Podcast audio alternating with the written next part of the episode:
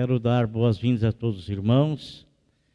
Aqui nós estamos incumbidos neste momento de transmitir a palavra de Deus para vocês e o que nós iremos fazer com a graça e misericórdia do Senhor. Boa noite você que está nos acompanhando aí pelas redes sociais. Em nome de Jesus, que Deus te abençoe grandemente. Você que veio prestigiar aí a apresentação, quem sabe, do teu filho, da tua filha, do teu neto, parente teu ou de algum amigo, alguma criança amiga, que Deus abençoe em nome do Senhor Jesus.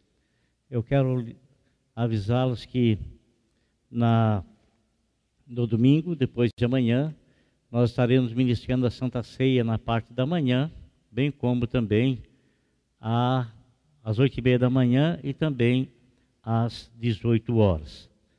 Foi por você. Amém? Eu quero ler um texto aqui da palavra de Deus que se encontra em João capítulo 18, versículo de número 11.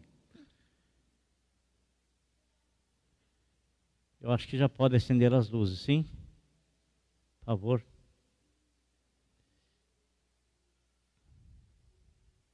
João 18, 11. Está escrito assim. A minha versão é NVI. Está escrita essa palavra.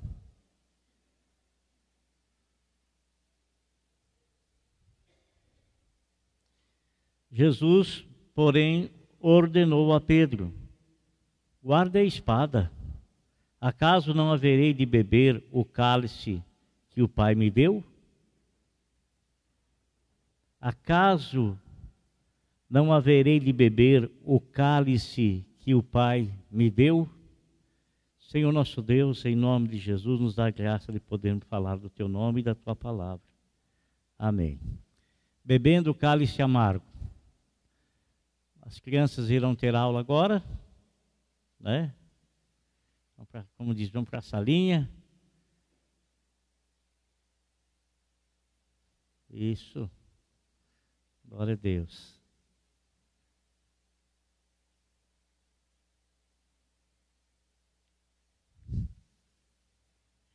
Amém.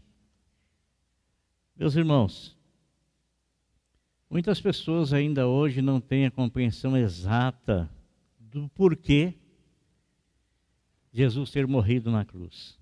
O que o levou à morte. Mesmo ele tendo dito que todo o poder ele tinha em cima nos céus e embaixo na terra, por que se permitiu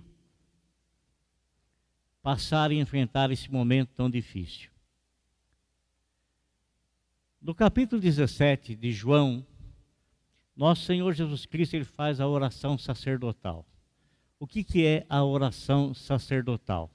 É quando o Senhor Jesus ele está intercedendo. O sacerdote é aquele que intercede. É, quando nós, quando eu, quando você, quando nós, quando você está falando com Deus em favor de alguém da tua casa, quando você está falando com Deus, alguém em favor de alguém da tua família, quando você alça a sua voz ou quando você leva o teu pensamento a Deus, pedindo a benção de Deus sobre alguém da tua família, ou então quando você está levando diante de Deus uma oração para Deus abençoar a tua família, a tua vida, Deus abençoar a sua saúde, então você está exercendo o ofício sacerdotal. Você está levando algo ao conhecimento de Deus. E nosso Senhor Jesus Cristo, ele tem três ofícios: ele é rei, ele é sacerdote e ele é profeta. E nosso Senhor, antes antes dele chegar a, a ser preso. Então, no capítulo 17 de João, ele fez a oração sacerdotal. Primeira coisa, ele orou por ele mesmo para que Deus lhe desse força para que ele pudesse então, pudesse então enfrentar e passar por aquela situação tão difícil que Deus lhe deu, lhe confiou para passar. Na, na sequência da oração, ele orou pelos discípulos dele, por aqueles que estavam junto dele, para que esses não viessem a cair em tentação. Que o Senhor os livrasse de todo mal, que o Senhor lhes desse força para permanecer dentro do chamado que Jesus fez da vida deles e, logicamente, o, o, o fez por mandado de Deus Pai. Porque nosso Senhor disse certa ocasião: Se ninguém vem a mim, se o Pai que me enviou não o trouxer. Quero deixar uma coisa bem clara para você, amado. Olha, você está na presença de Deus, está na presença de Deus. Sabe por que você está na presença de Deus? Você não está na presença de Deus porque você escolheu estar na presença de Deus. Você não está na presença de Deus porque você tomou a iniciativa de estar na presença de Deus. Não está. Você está na presença e você veio até a pessoa do Senhor Jesus Cristo, porque Deus Pai, Deus Pai te trouxe à presença do Senhor. Palavras ditas pelo próprio Senhor Jesus Cristo. Ninguém vem a mim se o Pai que me enviou não o trouxer. Se você está na presença do Senhor Jesus Cristo, agradeça a Deus, porque aprove ao Pai te chamar, te trazer e te colocar na presença dele. Amém? Aprove ao Pai fazer isso. Então o Senhor Jesus Cristo, ele orou por aquelas pessoas que estavam junto a ele, perto dele. Orou por elas. E nosso Senhor, na oração sacerdotal, ele orou também na seguinte maneira: que o Pai guardasse todo aquele que estava junto dele e todo aquele que haveria de vir a crer nele através da mensagem. Então, nosso Senhor Jesus Cristo orou pelas gerações futuras e nós estamos incluídos nessa oração. Todas as pessoas que chegaram até ele estavam incluídas nessa oração. E ele orou uma oração profética, orou uma oração profética. Então, ele orou por você, orou por mim, orou por cada um de nós. E se você hoje está na presença dele, na presença dele, é porque houve uma intercessão sacerdotal dele em teu favor, em nosso favor, antes mesmo de nós havermos nascido. Também diz as Sagradas Escrituras que o Senhor Jesus Cristo, quando ele terminou de fazer a oração sacerdotal, no capítulo 18 de João, ele, depois de instituir a Santa Ceia, ele então saiu com os seus discípulos e eles foram a um local, a um lugar, um, um horto, um horto chamado Getsemane, horto chamado Getsemane. Era, não era um local desconhecido pelos seus discípulos, não era um local, um local desconhecido por Judas Iscariotes, que nesse momento ele já tinha abandonado o colegiado dos discípulos e já tinha ido para entregar Jesus às autoridades. E ele, e ele havia acompanhado, junto com os outros onze, o Senhor Jesus Cristo nesse local por muitas vezes. Era um local de refúgio do Senhor, aonde então ele buscava a Deus em oração, juntamente com os seus discípulos. Quando ele estava nesse local de oração, ele disse aos seus discípulos o seguinte: ele trouxe oito, e oito desses ficaram a certa distância. Ele pegou três que eram as pessoas assim, mais próximas do Senhor, da, da pessoa dele, que eram Pedro, Tiago e João, os três que estiveram com ele no Monte da Transfiguração, os três que somente ele deixou entrar com ele para ressuscitar a filha de Jairo. Então, ele pega deixa os oito a certa distância, traz os outros três para mais perto, e ele diz para todos eles: Olha, vocês orem, intercedam ao Pai, para que vocês não caiam em tentação. Nosso Senhor estava pedindo que eles orassem em favor deles mesmos. A mesma oração que o Senhor Jesus Cristo fez no capítulo 17, orando por si mesmo, para que ele tivesse da parte do Pai força suficiente para beber o cálice amargo que lhe estava proposto e preparado para beber. Sabe, irmãos, nosso Senhor Jesus Cristo, ele disse certa ocasião: todo o poder me foi dado em cima nos céus e embaixo na terra. Todo o poder, todo o poder. Por, por, inúmeras vezes ele estava ensinando na sinagoga, ele estava ensinando no templo, e pessoas foram lá, soldados foram lá, amando da, das autoridades para prender o Senhor. Nenhum deles jamais teve a capacidade, força suficiente de chegar perto dele para tal ato praticar. Nenhum deles. Por quê?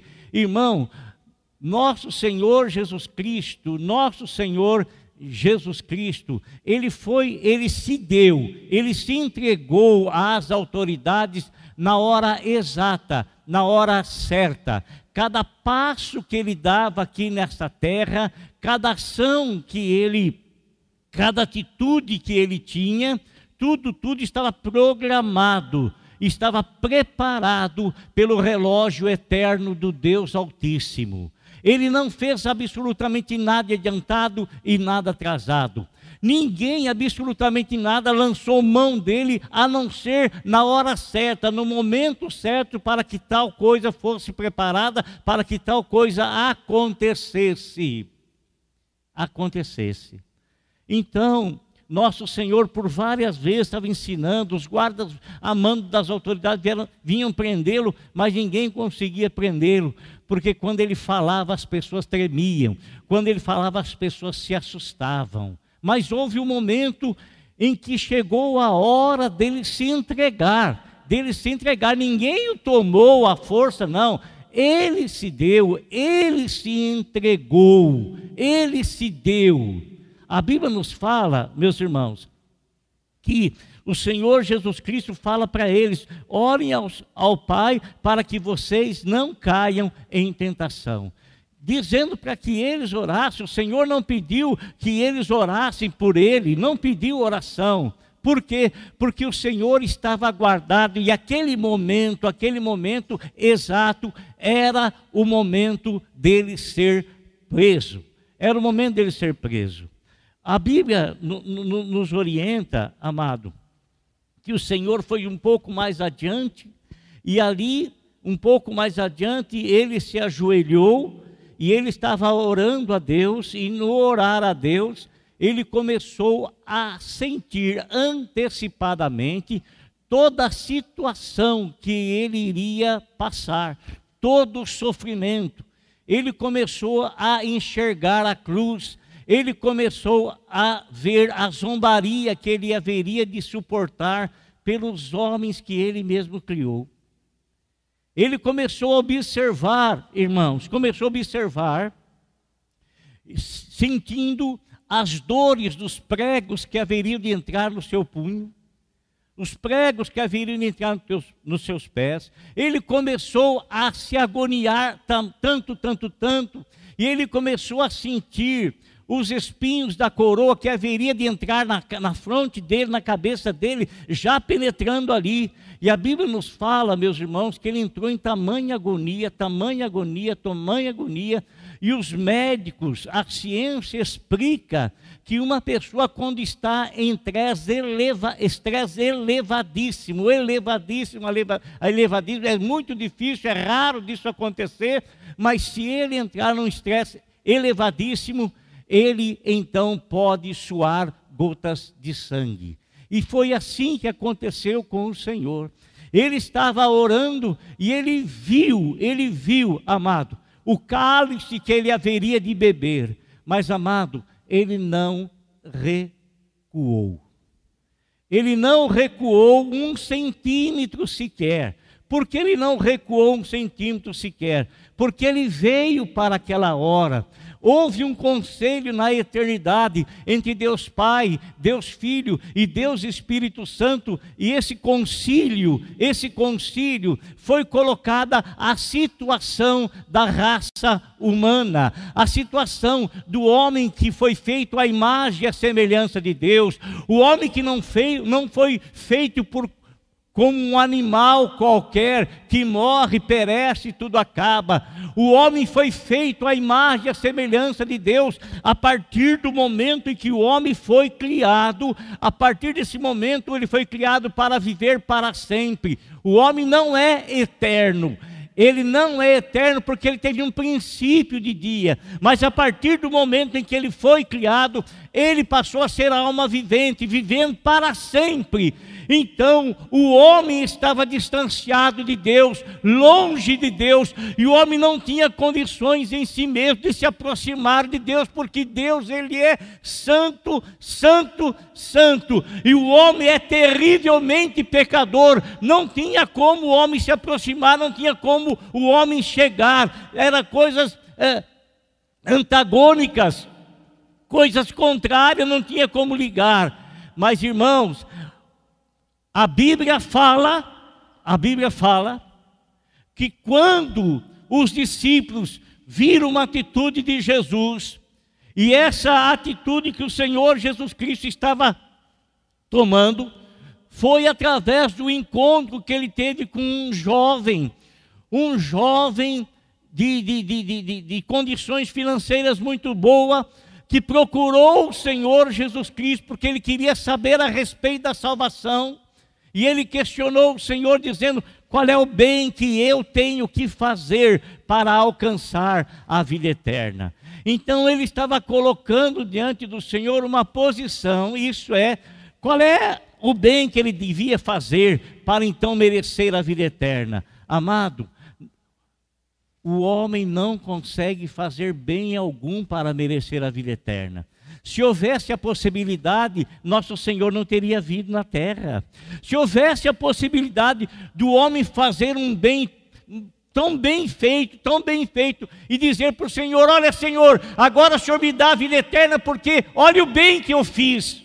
A Bíblia fala que o homem é terrivelmente pecador, ele sempre faz muito mal, ele pensa muito mal do que os bens que ele pratica. Não tem como o homem alcançar a salvação por méritos próprios.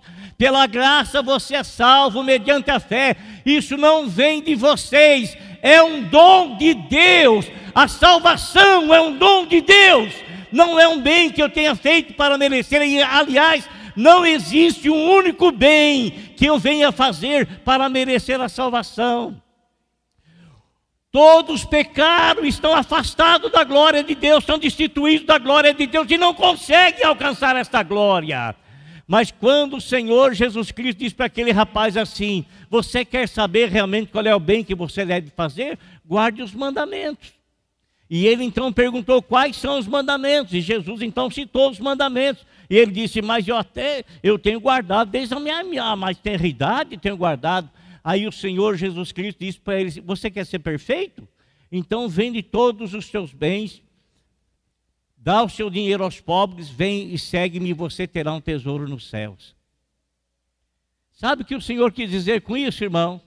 Ele, esse menino, disse que guardava todos os mandamentos, mas quando o Senhor confrontou a riqueza dele com o reino de Deus, ele não guardava todos os mandamentos, porque o primeiro de todos é amar a Deus sobre todas as coisas, e ele não amava a Deus mais do que o dinheiro dele. Então ele não tinha condições, aí os discípulos olharam isso, o Senhor virou para ele e disse: Quão dificilmente entrará um rico no reino de Deus.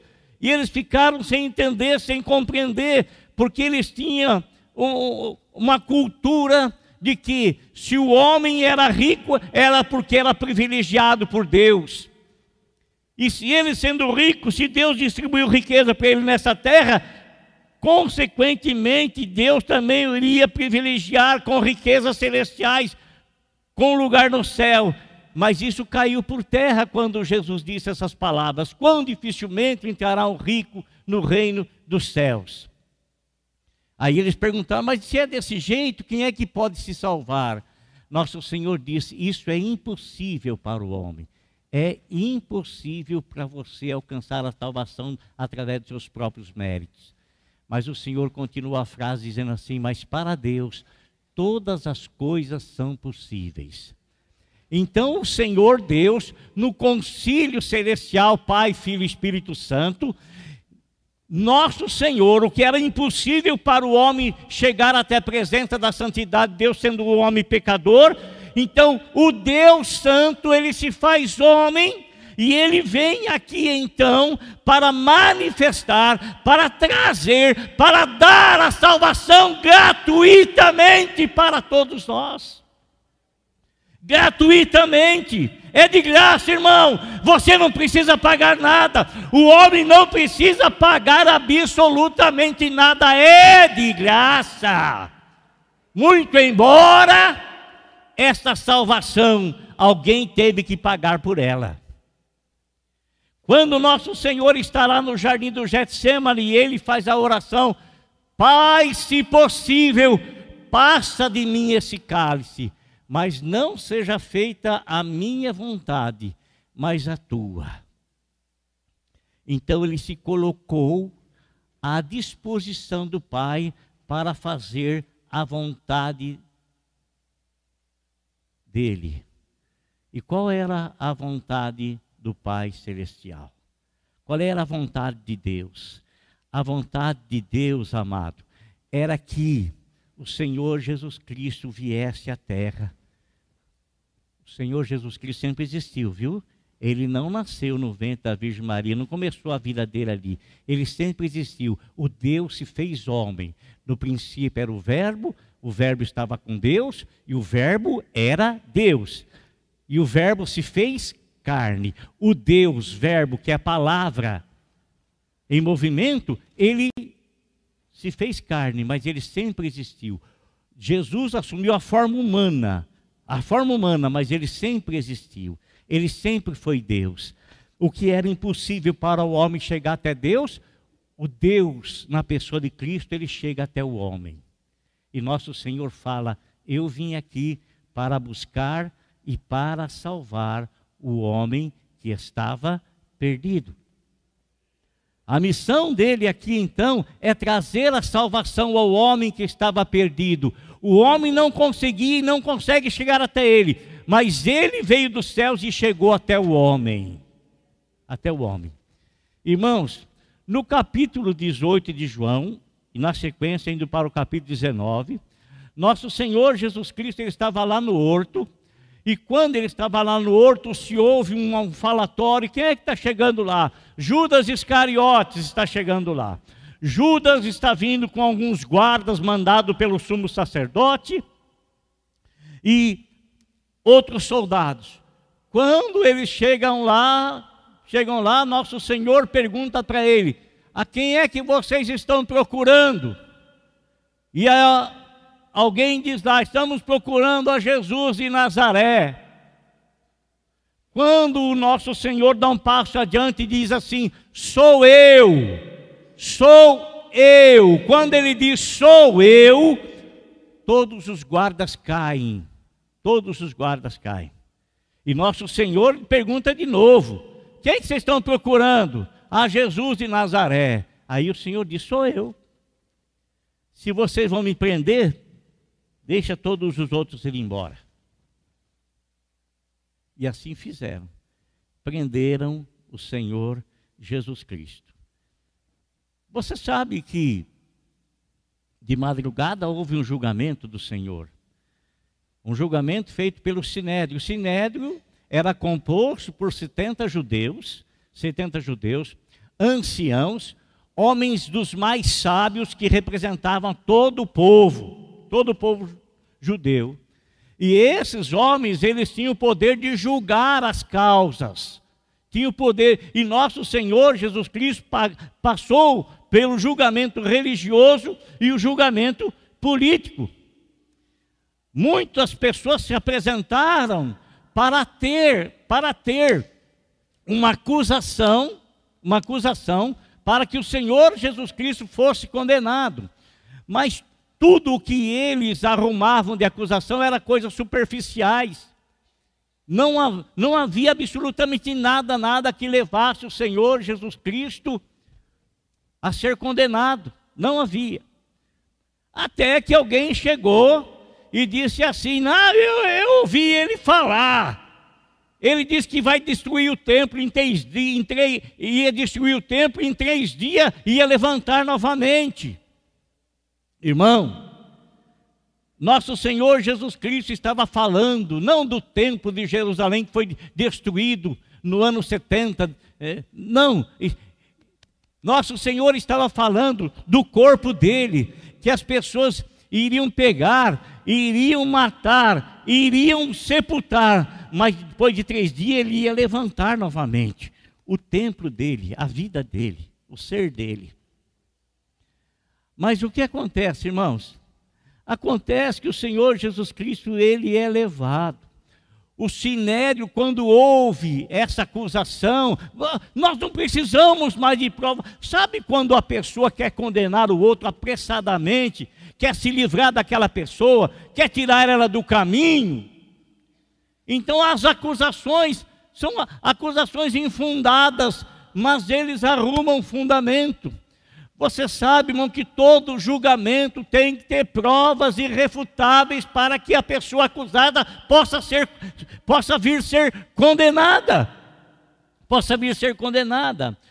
Todo, todo julgamento de um juiz, ele é fundamentado nas leis, ele é fundamentado na Constituição, ele é, ele é fundamentado nas leis.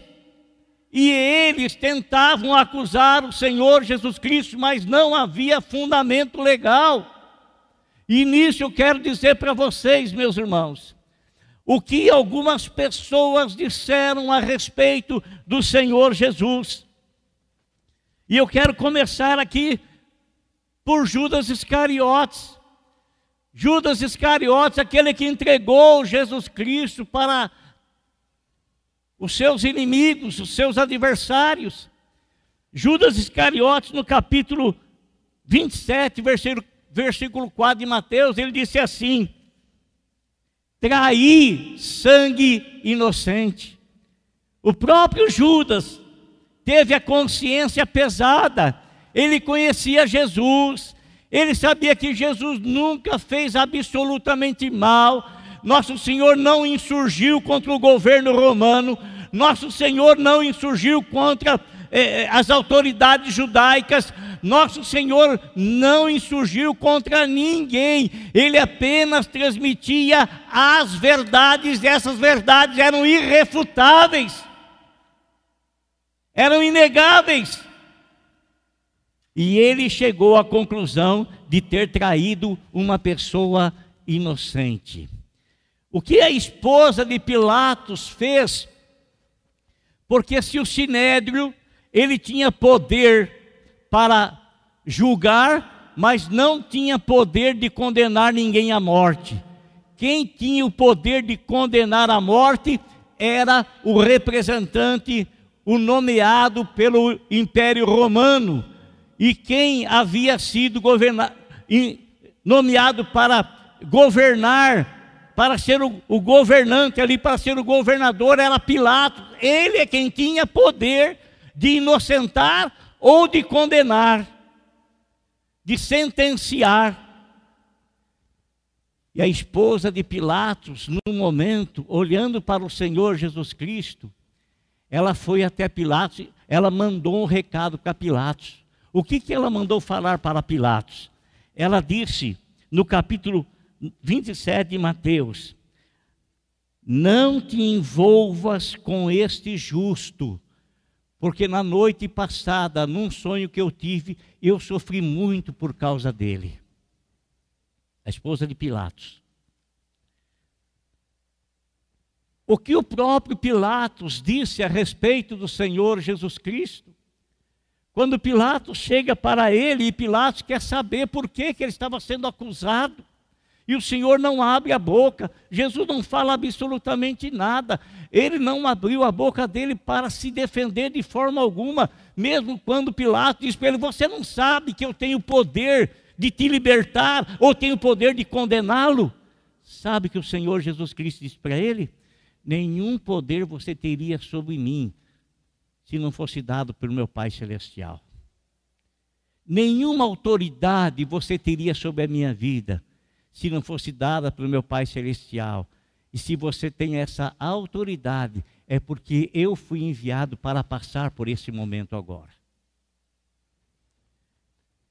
Irmãos, o que mais? Quem mais disse? O próprio Herodes, o rei Herodes, no capítulo 23, versículo 19, ou melhor, versículo 15 de Lucas, ele diz assim: Não encontrei nada contra ele digno de morte. Não encontrei nada contra ele digno de morte o centurião, o centurião que estava aos pés da cruz, quando o Senhor estava crucificado, e aconteceu aquele terremoto, ah, houve aquele eclipse, ele disse assim no capítulo 27, 50, versículo 54 de Mateus: verdadeiramente este era filho de Deus daquele malfeitor que estava crucificado ao lado do Senhor Jesus Cristo. O que é que ele disse em Lucas 23, versículo 41? Mas este nenhum mal fez. Por que, que ele disse isso? Porque foi o momento em que o Senhor estava sendo crucificado, esse malfeitor do lado direito e o outro do lado esquerdo, do lado esquerdo começou a praguejar contra Jesus. Você diz que é o Cristo, desça daí, tira nós também daqui. E o do lado direito disse: Não. Falou: Nós estamos aqui porque nós merecemos os nossos feitos, merecemos, merecemos estar aqui crucificado. Mas ele nenhum mal fez. Lembra-te de mim quando entrares no teu reino. O que, que Jesus falou para ele? ainda hoje estarás comigo no paraíso. Amém? Irmão, qual é a esperança que você tem com respeito ao amanhã? Irmã Lourdinha, qual é a esperança que você tem com respeito ao amanhã? Irmão, qual é a esperança que você tem após túmulo? Você sabe quando você vai se encontrar com isso? Sabe? É lógico que não sabe, nem eu sei mas nós estamos propensos a qualquer momento nos encontrarmos com uma situação dessa. Qualquer momento. Mas qual é a esperança que você tem? Ainda hoje estarás comigo no paraíso? Ou o Senhor não vai dizer uma palavra para você porque você não se arrependeu, conforme aquele camarada do lado esquerdo não se arrependeu? Quem mais disse? Irmãos, o apóstolo São João em 1 João capítulo 3, versículo 5, ele disse assim: Nele não existe pecado. Oh, glória a Deus. Não existe pecado, ele é o único justo. Não há um justo sequer, nenhum sequer, a não ser aquele que do céu desceu. Este é o justo. Este é o justo. E, e João o conhecia muito bem. João viveu com ele durante três anos e meio, diariamente, diariamente, e João não viu pecado algum nele, erro nenhum, falha nenhuma. Paulo também disse em, em 2 Coríntios 5, 21, ele não conheceu o pecado. E Pedro, no capítulo 1 da sua carta, no versículo no capítulo, no, em 1 Pedro capítulo 2, versículo 22, ele disse: o qual não cometeu pecado. Agora, vendo essas coisas todas, todas aí me surge um, um questionamento, me, me surge uma pergunta. Por que então o Senhor teve que morrer, mesmo assim, sem ter erro nenhum, sem ter falha nenhuma, sem ter pecado nenhum? Sem ter absolutamente nada, nada, nada, nada que ele merecesse morrer na cruz, por que então ele teve que morrer? Por quê? Faça essa pergunta. Por que ele teve que morrer? Faça essa pergunta, por favor. Faça essa pergunta para você mesmo. Por que, que ele teve que morrer?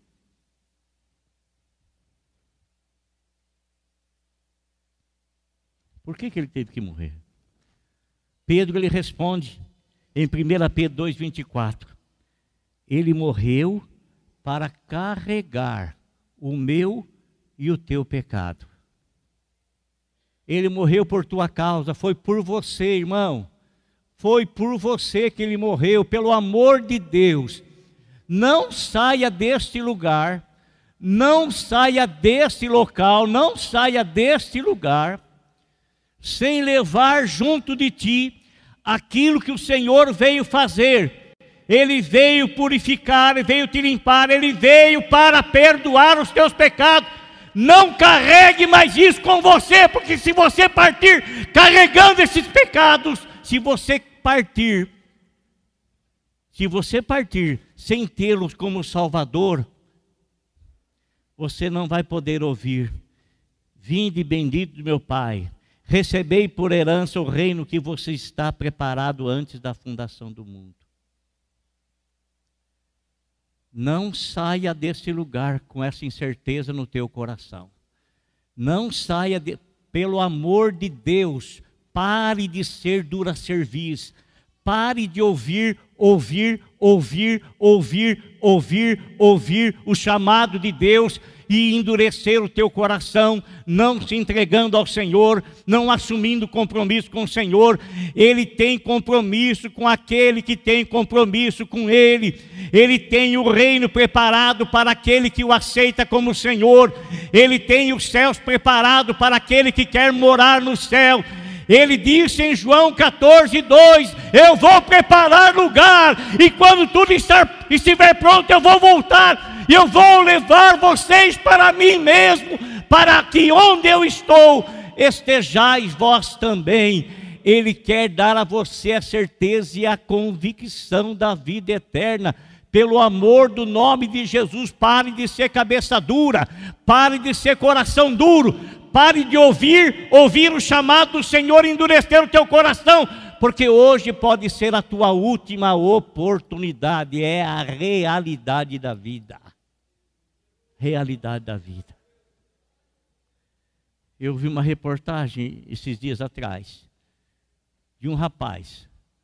Ele ele estava dirigindo um automóvel. Dirigindo um automóvel. Tinha três ocupantes com ele no carro. E ele começou com brincadeira. Começou com brincadeira no carro. Perdeu o controle do carro. Os três acompanhantes dele morreram. Os três acompanhantes dele morreram. Os três. Os três. Por uma imprudência dele, por um erro dele, por uma falha dele, por uma brincadeira dele. A vida daquelas pessoas estava nas mãos dele. E ele, por um, um ato impensado, perdeu, brincando com o carro, perdeu o controle e matou as três pessoas.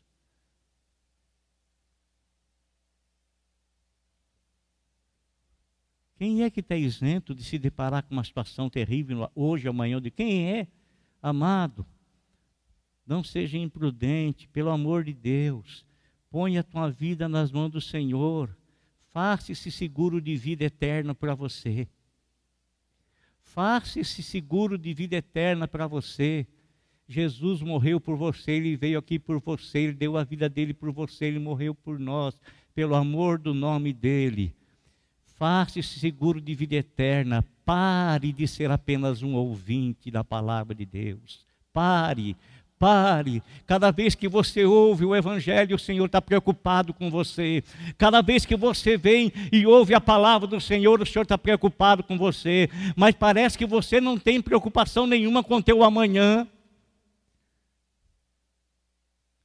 Você acha que você vai viver eternamente nessa terra?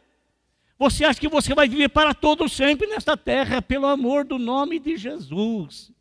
Pelo amor do nome de Jesus, pelo amor do nome de Jesus. Eu estou fazendo esse apelo a você, pelo temor que eu tenho pela tua alma o temor que eu tenho pela tua alma. Você pode não ter esse temor, porque quem sabe você não conheceu a salvação em Cristo Jesus. E só quem tem a salvação em Cristo Jesus sabe o, o perigo que quem não tem corre. Foi por você. Foi por você.